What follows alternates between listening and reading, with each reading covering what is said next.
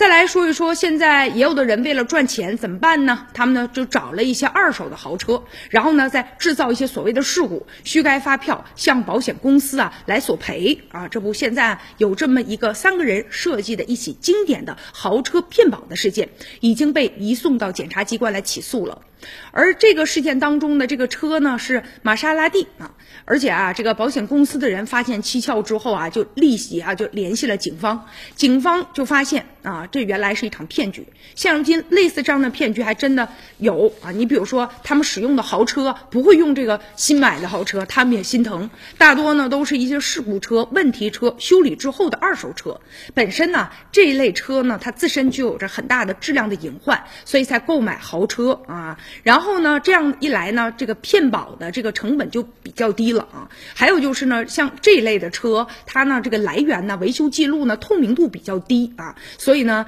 加大了这个事故车辆的信息查询的难度。再有就是啊，你比如说现在呢，二手车市场迅速的这个扩大，但是呢这个规范管理啊，应该及时的跟上，否则就容易啊给这些。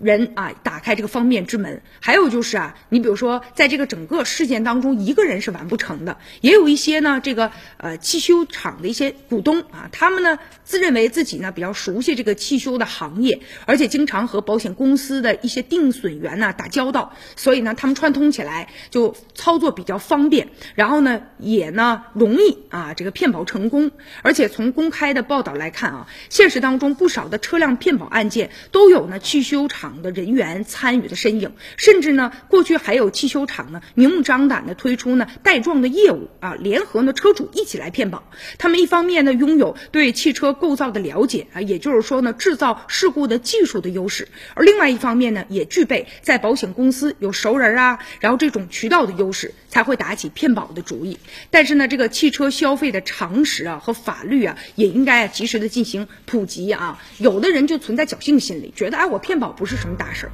但其实已经触犯到了刑法，最高呢可以判处十年以上有期徒刑。所以呢，啊，在这儿啊也提醒那些有侥幸心理的人啊，这个法网恢恢，疏而不漏，千万啊挣钱应该啊从这个正规的渠道。好，以上就是今天的全部内容，感谢您的收看，明天同一时间咱们再会。